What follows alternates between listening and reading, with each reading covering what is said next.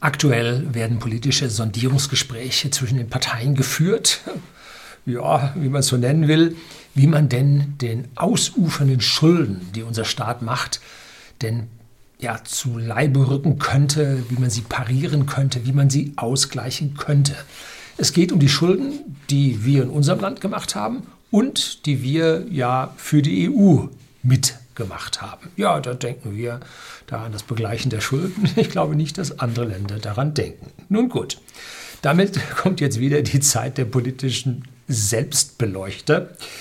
Der Wahlkampf beginnt. Leider brennen auf der politischen Torte nicht die hellsten Leuchten oder Kerzen. Es wird also Zeit, mal hier wieder grundlegend Struktur reinzubekommen, äh, damit wir bei unseren Politikern sehen, auf welchem Holzweg sich diese befinden. Bleiben Sie dran.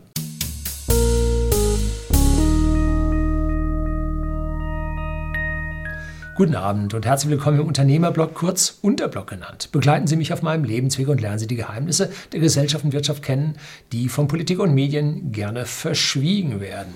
Und heute kümmern wir uns da mal so ein bisschen um die Steuern. Aber zuvor noch so ein kleiner Witz. Ja, mal Witz erzählen. Kennen Sie den Unterschied zwischen einem Pfarrer, einem Wissenschaftler und einem Politiker? Hm? Nun, der Pfarrer sagt zu seinen Gläubigen, ihr müsst glauben, auch was ihr nicht seht. Die Wissenschaftler sagen, ihr dürft nur glauben, was ihr seht. Und wie ist beim Politiker? Da darf man nicht glauben, was man sieht. Ja. Achtung, Politiker beten ihnen eine Menge vor und eigentlich ist immer das Gegenteil der Fall. Tja, es soll jetzt heute zuallererst mal in der ersten Hälfte von dem Video um die Fiskal- und Ordnungssteuern gehen. Da gibt es eine riesige Menge an Beschreibungen für die verschiedenen Steuern. Und ich habe mal im Gabler Wirtschaftslexikon nachgesehen. Da gibt es eine Definition für Fiskalsteuern. Die Gesamtheit aller steuerlichen Maßnahmen des Staates, die neben der Einnahmeerzielung primär andere wirtschaftspolitische Ziele verfolgen, zum Beispiel zur Lenkung von Produktionsfaktoren, Allokation, zur Diskriminierung oder Förderung bestimmter Produkte, zur Einkommensumverteilung, Distribution oder zur Stabilisierung der Wirtschaft, Konjunktur, Wachstums, Strukturpolitik. Die unter die nicht fiskalische Besteuerung fallenden Steuern werden Zwecksteuern genannt. Ungeachtet ihrer Absichten hat jede Steuer fiskalische und nicht fiskalische Wirkungen. Wer das nachlesen möchte, unten finden Sie einen Link auf das Gabler Wirtschaftslexikon. Und der letzte Satz hat es also in sich. Ungeachtet ihrer Absichten hat jede Steuer fiskalische und nicht fiskalische Wirkungen. Das ist wichtig. Normalerweise sagt man, ja, das ist eine Steuer, die nimmt nur Geld ein, das ist eine Fiskalsteuer. Und das andere ist also jetzt eine Zwecksteuer, weil wir irgendwas bewirken wollen. Ne? Aber dennoch, auch diese Fiskalsteuern haben Wirkung. Genauso wie die Zwecksteuern ja Wirkung haben sollen. Nun, es gibt da eine Frage der Steuersensitivität. Zum Beispiel hat die Tabaksteuer äh, keine Sensitivität mehr oder das Maximum erreicht. Wenn man die Tabaksteuer weiter erhöht, prozentual oder absolut auf die einzelnen, auf das einzelne Gramm Tabak, Zigarette oder sonst was, dann sinken die Steuereinnahmen. Man ist also da am Maximum dran. Es gibt da die Laffer-Kurve, habe ich hier auch mal ein Video zugedreht zu der Laffer-Kurve und Preiselastizitäten. Und da kann man sehen, dass wir so ziemlich mit allen Steuern am Maximum dran sind. Das hat man ausgelotet bis zum geht nicht mehr. Und jede Steuer, die man irgendwo erhöht, führt dann zur Abschwächung von der Geschichte, ne? weil sie halt auch diese Nebenwirkungen haben. Nun, was sind jetzt die Wirkungen? Jede Leistungsbesteuerung führt zur Abschwächung einer Leistung, nämlich die des Erbringenden. Erbringt jemand also Leistung und wird besteuert, dann ist dieserjenige frustriert. Hurra, ich werde besteuert, ich schaffe jetzt mehr. Kann ich jetzt nicht so ganz glauben. Ähm, bei den Firmen erhöht man die Gewerbesteuer, behindert man das Gewerbe.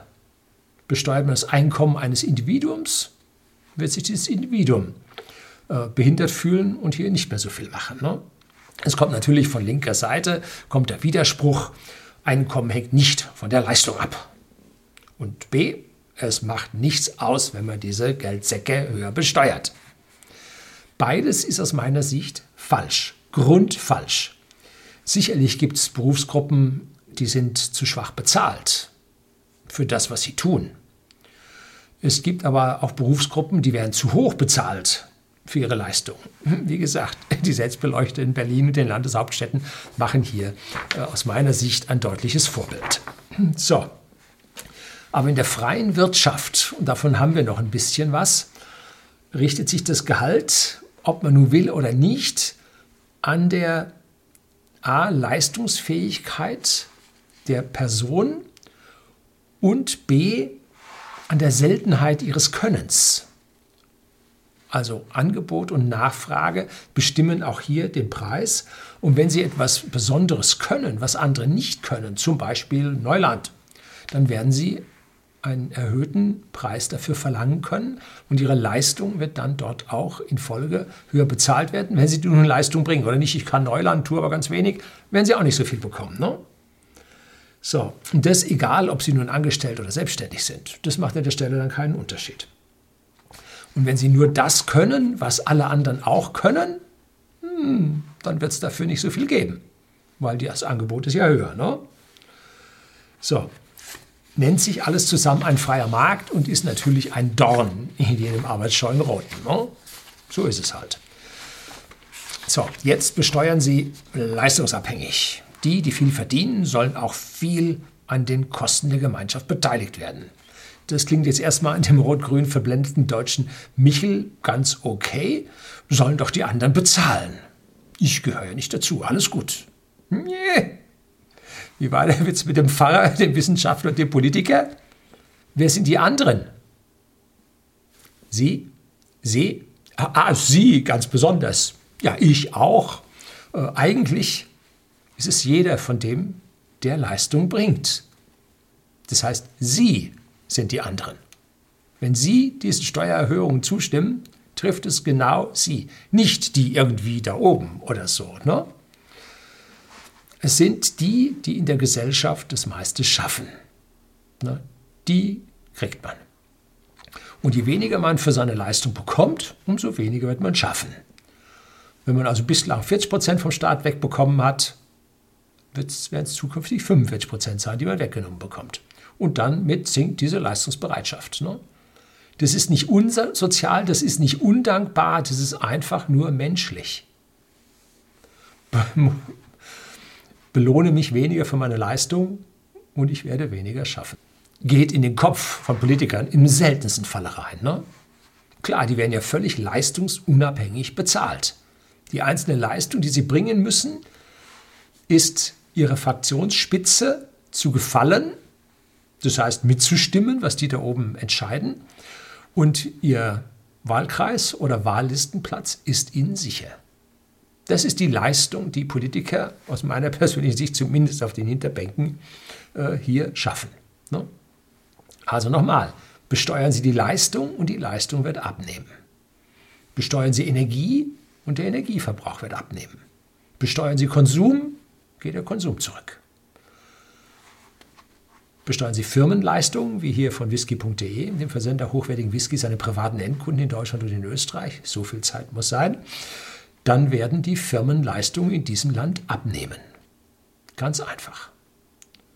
Und was sehen wir? Jugendliche, die keinen Vollzeitjob haben wollen, die keine Überstunden machen wollen. Und ganz krass, ausgebildete junge Menschen verlassen das Land. Die zukünftigen Leistungsträger unserer Gesellschaft denken ans Auswandern. Kriege ich hier jede Menge. Welches Land soll ich denn gehen, Herr Lüning? Ich weiß es nicht. Und so, aber weg auf jeden Fall äh, kriege ich also jede Woche mindestens eine Mail für. So, also schlimm. Und ich habe auch letztlich mal ein Video darüber gedreht. Ich muss mal gucken, ob ich es finde. Ähm, dass ich es Ihnen hier nochmal angeben kann, wie diese Differenz zwischen denen, die wegziehen und wiederkommen. Also A haben wir einen Überschuss von denen, die ins Land kommen, ungefähr 300.000 zu denen, die weggehen. Ähm, das größte Immigrationsland ist Rumänien. Und äh, dann innerhalb der mit den deutschen Staatsbürgerschaften gehen ungefähr 50, 70, 70.000, glaube ich, gehen außerhalb nach außen, mehr als rein wieder zurückkommen. Es kommen auch eine Menge wieder zurück. Aber die, die zurückkommen, sind deutlich älter, schon am Ende ihres Leistungslebens. Und die, die fortgehen, sind am Anfang ihres Leistungslebens. Finde der Fehler. Also da ist an dieser Stelle schwierig. Und 70 Prozent haben einen sehr hohen Ausbildungsstand. Viele, viele Akademiker darunter. Ne? Also die sagen sich, nö, hier, diese Leistung bei uns so hoch besteuert, mache ich jetzt nicht. Wir sehen auf der anderen Seite natürlich auch, dass unsere Wirtschaft die Jobs ins Ausland verlagert. Ne? Jetzt bei Jobwunder Deutschland habe ich letztlich hier vorgestellt bei einer Buchvorstellung. Da können Sie eine Liste sehen, wie viele Jobs unsere Firmen ins Ausland verlagern. Also gnadenlos. Überall kleine Firmen machen hier die Niederlassung zu, stärken die dann in Tschechien, in Polen, ähm, also weiter weg, raus aus unserer Volkswirtschaft, weil da schwächer besteuert wird, weil da Leistung sich stärker lohnt.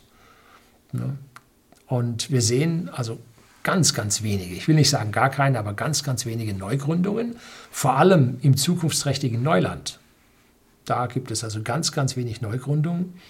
Und die meisten davon haben dann nur lokale Bedeutung, irgendwie so einen großen wie, wie Amazon, Google, Facebook. Äh, nee, sowas haben wir nicht. Ne? Also die Leistung bringt man nicht bei uns. Alles eine Folge der Besteuerung, der Abgaben und der Regularien, der extrem hohen Regulierung bei uns im Land. Gar kein Wunder. Ne? Interessant, Deutschland ist laut OECD, also hochoffizielle Studie, Weltmeister in Steuern und Abgaben. Habe ich hier einen Link bei, für Sie äh, unten. Äh, ja, wir sind Weltmeister in Steuern und Abgaben. Haben die Belgier geschlagen. Ne? Die Belgier haben höhere Steuern, aber niedere Abgaben. Jetzt haben wir es endlich geschafft. Wir sind Weltmeister in Steuern und Abgaben. Ob wir uns auf was einbilden können? Hm, naja. Gut. Und wir sind auch noch Weltmeister in einem anderen Punkt. Ja, im höchsten Strompreis. Wir bezahlen zweieinhalb Mal so viel wie der internationale Durchschnitt. Hurra, Weltmeister im Strompreis. Ob das unserer Wirtschaft hilft? Hm, ich wage es zu bezweifeln. Ne? Und jetzt denken also unsere politischen Selbstbeleuchter wieder daran, die Steuern zu erhöhen. Es ist so ziemlich alles aufgeworfen worden, was man sich so vorstellen kann einen C-Soli, nachdem also der Soli jetzt zum 01.01.2021 für 90 Prozent der Bürger abgeschafft wird. Ja, äh, den Leistungsträgern, den drückt man ihn weiterhin auf.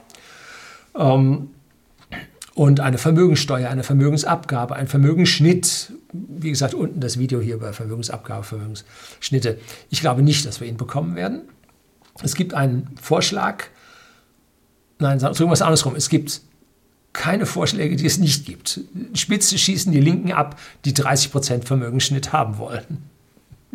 Und damit es dann nicht so weh tut, darf man das über, ich weiß nicht, zwölf Jahre äh, abstottern. Ne? So, also meinen Sie, die Leute bleiben? Ich glaube das nicht. Ne? Das Resultat, die Vermögenden werden fluchtartig das Land verlassen. Gut, es wird zu spät sein für diese Vermögensabgabe, diese erste. Aber wo eine ist, kommt auch eine zweite. Und das werden sie sich nicht gefallen lassen. Und was kaum jemand weiß, was auch immer gerne unter den Teppich gekehrt wird, was aber in den Medien durchaus zu finden ist, in den entsprechenden Medien, Deutschland verlassen im Schnitt jährlich 6000 Millionäre. Naja, ist ja nicht so viel. Wenn das jedes Jahr passiert. Hm. Gut, Frankreich ist da schon weiter. Allein aus dem Shithole Paris äh, ziehen jedes Jahr 12.000 Millionäre weg. Die haben halt Jahrzehnte Sozialismus da gehabt geht halt voll daneben. Ne? So. Wird man die Spitzenvermögen der Superreichen erwischen? Erlauben Sie mir meine Zweifel. Ich habe mal einen Vortrag bei der Bertelsmann Stiftung in Berlin gehalten, unter den Linden 1. Da saßen wir mit äh, 60 Vertretern aus dem Versandhandel saßen wir zusammen, haben da uns gegenseitig Vorträge gehalten und mussten in der Bertelsmann Stiftung in den kleinen Saal reingehen. Und als wir dann drin saßen, wurde zugeschlossen und Polizei mit Schäferhund und so patrouillierte davor. Äh, wie das vorher polizeilich, polizeilich ging, ich habe keine Ahnung. Ähm, jedenfalls der große Saal, der wurde von Frau Mohn, das ist Bertelsmann, und der Frau Merkel belegt. Also die, die die Leistung erbringen, die, die die Steuern schaffen. Wir mussten zu uns vielen Leuten in den kleinen Saal und äh, die Superreiche mit der obersten Politikerin, die nahmen sich dann den großen Saal. Was glauben Sie, was da besprochen wurde? Hm? Tja, jetzt schauen wir mal an, wie würde es denn funktionieren? Also erzählen Sie den Politikern bitte nicht weiter Und es ist auch nicht mein Wunsch, dass es so passiert. Nein, ganz bestimmt nicht. Ne? Es wäre eine spezielle Mehrwertsteuererhöhung. So. Wenn man die Mehrwertsteuer erhöht, wirkt man auf der einen Seite die Konjunktur ab und als zweites erwischt man am meisten die, die am meisten einkaufen müssen. Und zwar jetzt nicht absolut, sondern relativ von ihrem Einkommen. Das heißt, mit einer Mehrwertsteuererhöhung trifft man die Schwächsten in der Gesellschaft. So, das wird man nicht machen, zumindest mal nicht vor der Wahl, vorsichtig sein, sondern ähm, man könnte sich auf eine Mehrwertsteuererhöhung für Luxusgüter einigen. So zum Beispiel in Dänemark hat man für Autos oberhalb eines Preises von X eine Luxussteuer drauf. Wenn Sie also dort sich so einen Preis von einem Passat anschauen, der müsste eigentlich, so ein 2 Liter Diesel müsste eigentlich 27.000 Euro kosten. Mit dieser ganzen Luxussteuer obendrauf kostet er 59.000 Euro. Das sind 150 Prozent Luxussteuer bei einem Preis von über 11.000 oder so mit drin. Also ganz, ganz heftig Luxussteuer. Und wenn man das jetzt nicht ganz so äh, heftig gestalten würde, dann würde das der Reiche schlucken, weil er sagt, naja, ich verdiene ja ordentlich und so. Ähm, da kann ich mir da an der Stelle es dann schon leisten. Also das würde an dieser Stelle vermutlich funktionieren. Dann kam ein Wirtschaftsweiser. Ja, Wirtschaftsweise sind Teil unseres politischen Systems, weil sie ja benannt werden von äh, oberster Stelle als Wirtschaftsweise und sie beraten ja auch die Politik mit ihren Gutachten und ihren Studien. Und der sagte, statt Steuerpolitik sollte man sich um eine sehr gute Wirtschafts- und Wachstumspolitik kümmern. Im Prinzip klingt nicht schlecht, ne? aber was sind denn diese typischen Wirtschaftsförderungsgesetze, wie hier das Gabler-Lexikon sagte? Äh, Stabilisierung der Wirtschaft, Konjunktur, Wachstums- und Strukturpolitik. Was ist denn das normalerweise? Hm. Nun, Subventionspolitik. Man schafft das Geld an irgendeine Stelle, wo man was sehen möchte, wo man meint, dass es vernünftiger wäre, wie man weiterkäme. Na? Das heißt, mit der Steuerung, aka Subvention, bewegt man sich wieder vom Leistungsmaximum einer Gesellschaft weg. Eben in die Ideologie, die man mit der Subvention erreichen will. Ne? Diese Wirtschaftspolitik, die den freien Markt aushebelt, das ist nicht der Kapitalismus, der hier falsch läuft, wie immer gesagt wird, sondern das ist Kleptokratie.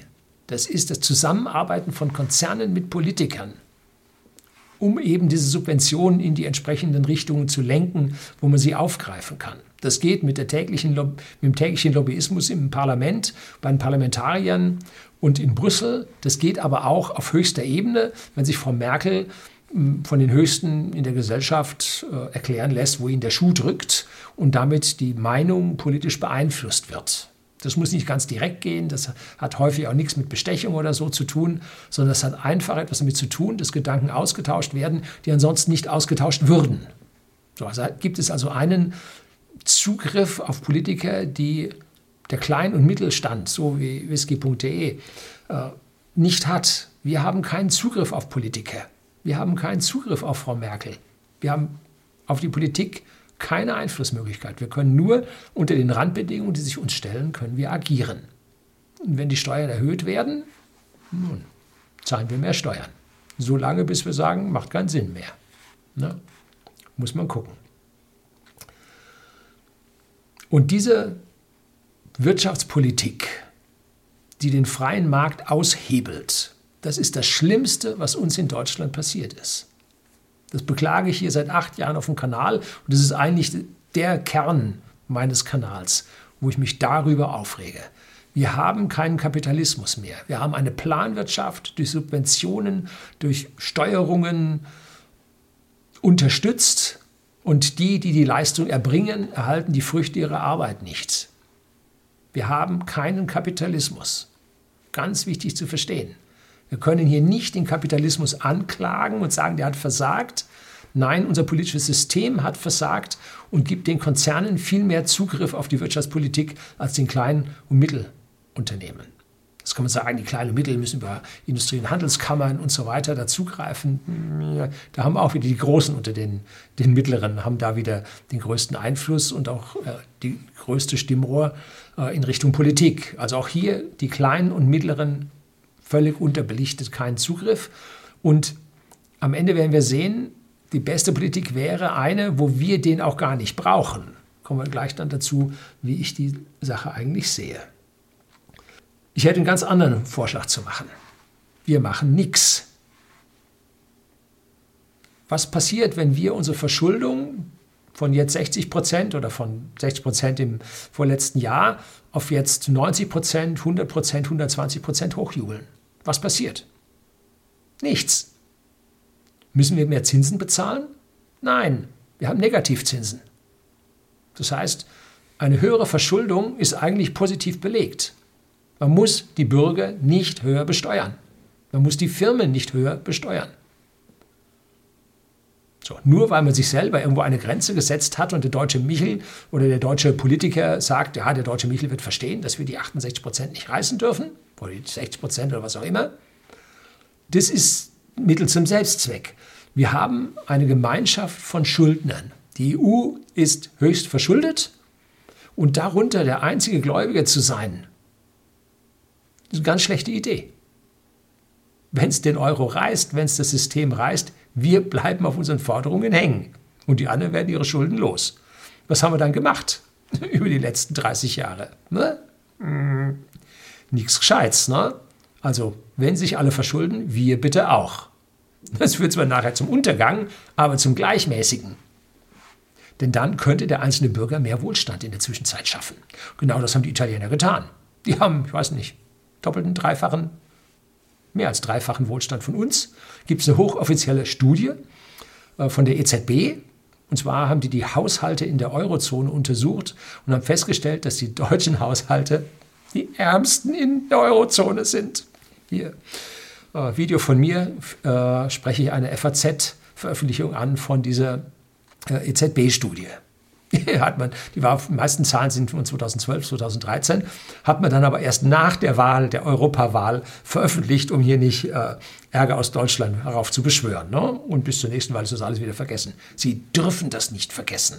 Das müssen wir deutlich verbreitern. So, jegliche Subvention, jegliche Zuwendung des Staates an Firmen sollten wir binnen weniger Jahre beenden. Dazu gehört die Photovoltaik, dazu gehört die Elektromobilität, dazu gehört der Wind und keine neuen Subventionen aufbauen. Das wäre das Wichtigste. Und wenn man eine neue Subvention aufbaut, sofort einen Termin nennen, zu dem die wieder aufhört. Ganz wichtig, dass sich niemand da einrichten kann und sagt, jo, darauf baue ich ein Geschäftsmodell auf. Sondern nein, wenn man eine Subvention macht, was ich grundsätzlich ablehne, dann auf zwei Jahre begrenzt. So, das wäre ein Anschub. Und wenn es geklappt hat, ist gut. Wenn nicht, muss, muss die Gesellschaft etwas anderes probieren. Etwas längerfristig, über mehrere Jahre hinaus zu subventionieren, weit weg vom Optimum, Verschwendung, die Firmen werden nicht, bleiben nicht konkurrenzfähig, die ruhen sich auf diesen Subventionen aus, die gehen im Bach runter wie unsere gesamte Solarindustrie. Einfach viel zu hoch gefördert worden. Innovation nicht nötig, wir verdienen genug. Die Innovation kam aus dem Ausland, peng, ne? Firmen kaputt. Also Subventionspolitik ist ganz, ganz schlecht für die Gesellschaft. Wir brauchen auch keine neuen Grenzwerte. Naja, vielleicht für die Lärmemissionen im Verkehr. Aber im Prinzip brauchen wir keine Grenzwerte.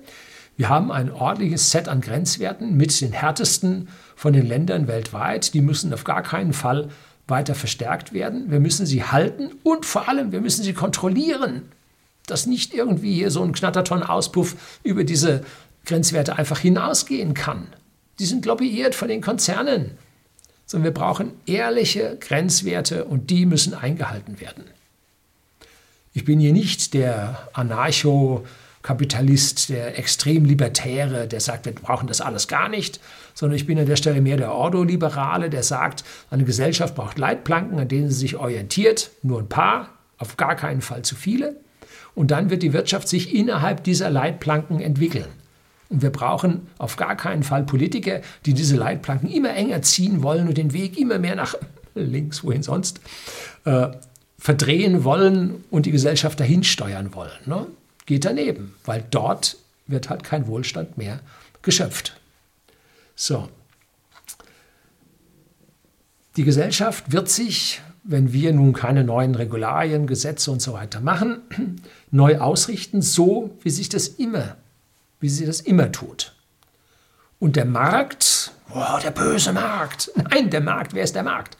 Sie, Sie auch, Sie, ich, wir sind der Markt und wir entscheiden. Und wir werden das entscheiden, was wir wollen. Unter den Randbedingungen, die wir über unsere Wahlen mit unseren Parlamenten uns selber gesetzt haben. Also ohne diese Randbedingungen geht es nicht. Aber wir setzen politisch diese Randbedingungen über unsere Wahlen und dann müssen sich alle innerhalb dieser Randbedingungen bewegen, aber frei, ohne Subventionen, ohne Planwirtschaft, ohne Politik. Ne? Die, diese Entwicklung wird immer zum Positiven führen, weil sie das über Jahrtausende so gemacht hat. Wir stehen nicht kurz vor dem Exitus, kurz vor dem Absturz, kurz vor dem Versagen. Nein, tun wir nicht.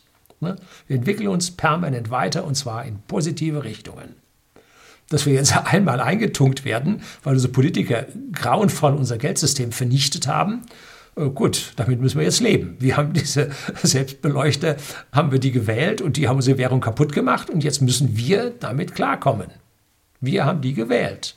Und dann waren wir unseren äh, Mitbürgern gegenüber zu leise und haben die machen lassen. Oder wir haben den Politiker einfach nur geglaubt. Ja sollte man lernen, dass das nicht so gut ist. Die Wirtschafts- und Finanzpolitik, die von unseren Politikern gemacht wird, ist aus meiner persönlichen Sicht, ganz eigenes Urteil, gegen den Bürger, gegen unsere freie Entfaltung, gegen unseren Wohlstandsaufbau. Es ist eine Planwirtschaft, die systematisch in den Sozialismus führt. Ansonsten wären wir nicht Weltmeister in Steuern, Abgaben, Strompreis, Regularien, Gesetzestexten. Ja, werden wir nicht. Das ist das, was wir uns selber zufügen. Ne? Und wir sind mit dem Vermögen die Schlusslichter in der Eurozone. Ja, zu Recht. Wir haben es selber so gewollt. Ne? Ja, Sie nicht, ich auch nicht, aber wir als Gemeinschaft haben es so gewollt und wir haben uns einfach nicht stark genug den anderen gegenüber gewehrt. Wenn wir unseren Politikern weiter die Steuererhöhungen, die Abgabenerhöhungen durchgehen lassen, werden wir uns in einer sozialistischen Planwirtschaft DDR 2.0 wiederfinden. Der Anfang ist seit langer, langer Zeit gemacht und es geht immer so weiter. Kein Politiker spricht von Steuersenkung. Kein Politiker spricht von weniger Regularien. Ganz glücklich, ganz glücklich. Oh, ich bin nicht abergläubisch. Ist die E-Privacy-Verordnung für ein paar Jahre vertagt worden. Da ist aber ein Riesenkelch an uns vorbeigegangen, der hätte uns hier, der hätte uns sofort zerstört. Das war eine Katastrophe, was da auf uns wartet. Und der Kommissar in Brüssel hatte also ein nervtes Handtuch geworfen und sagt, die nächsten drei Jahre kommt da nichts. Ja, endlich mal was. So, jetzt hier habe ich meine Glaskugel. Wie gesagt, keine Kristallkugel, ist nur amorphes Glas.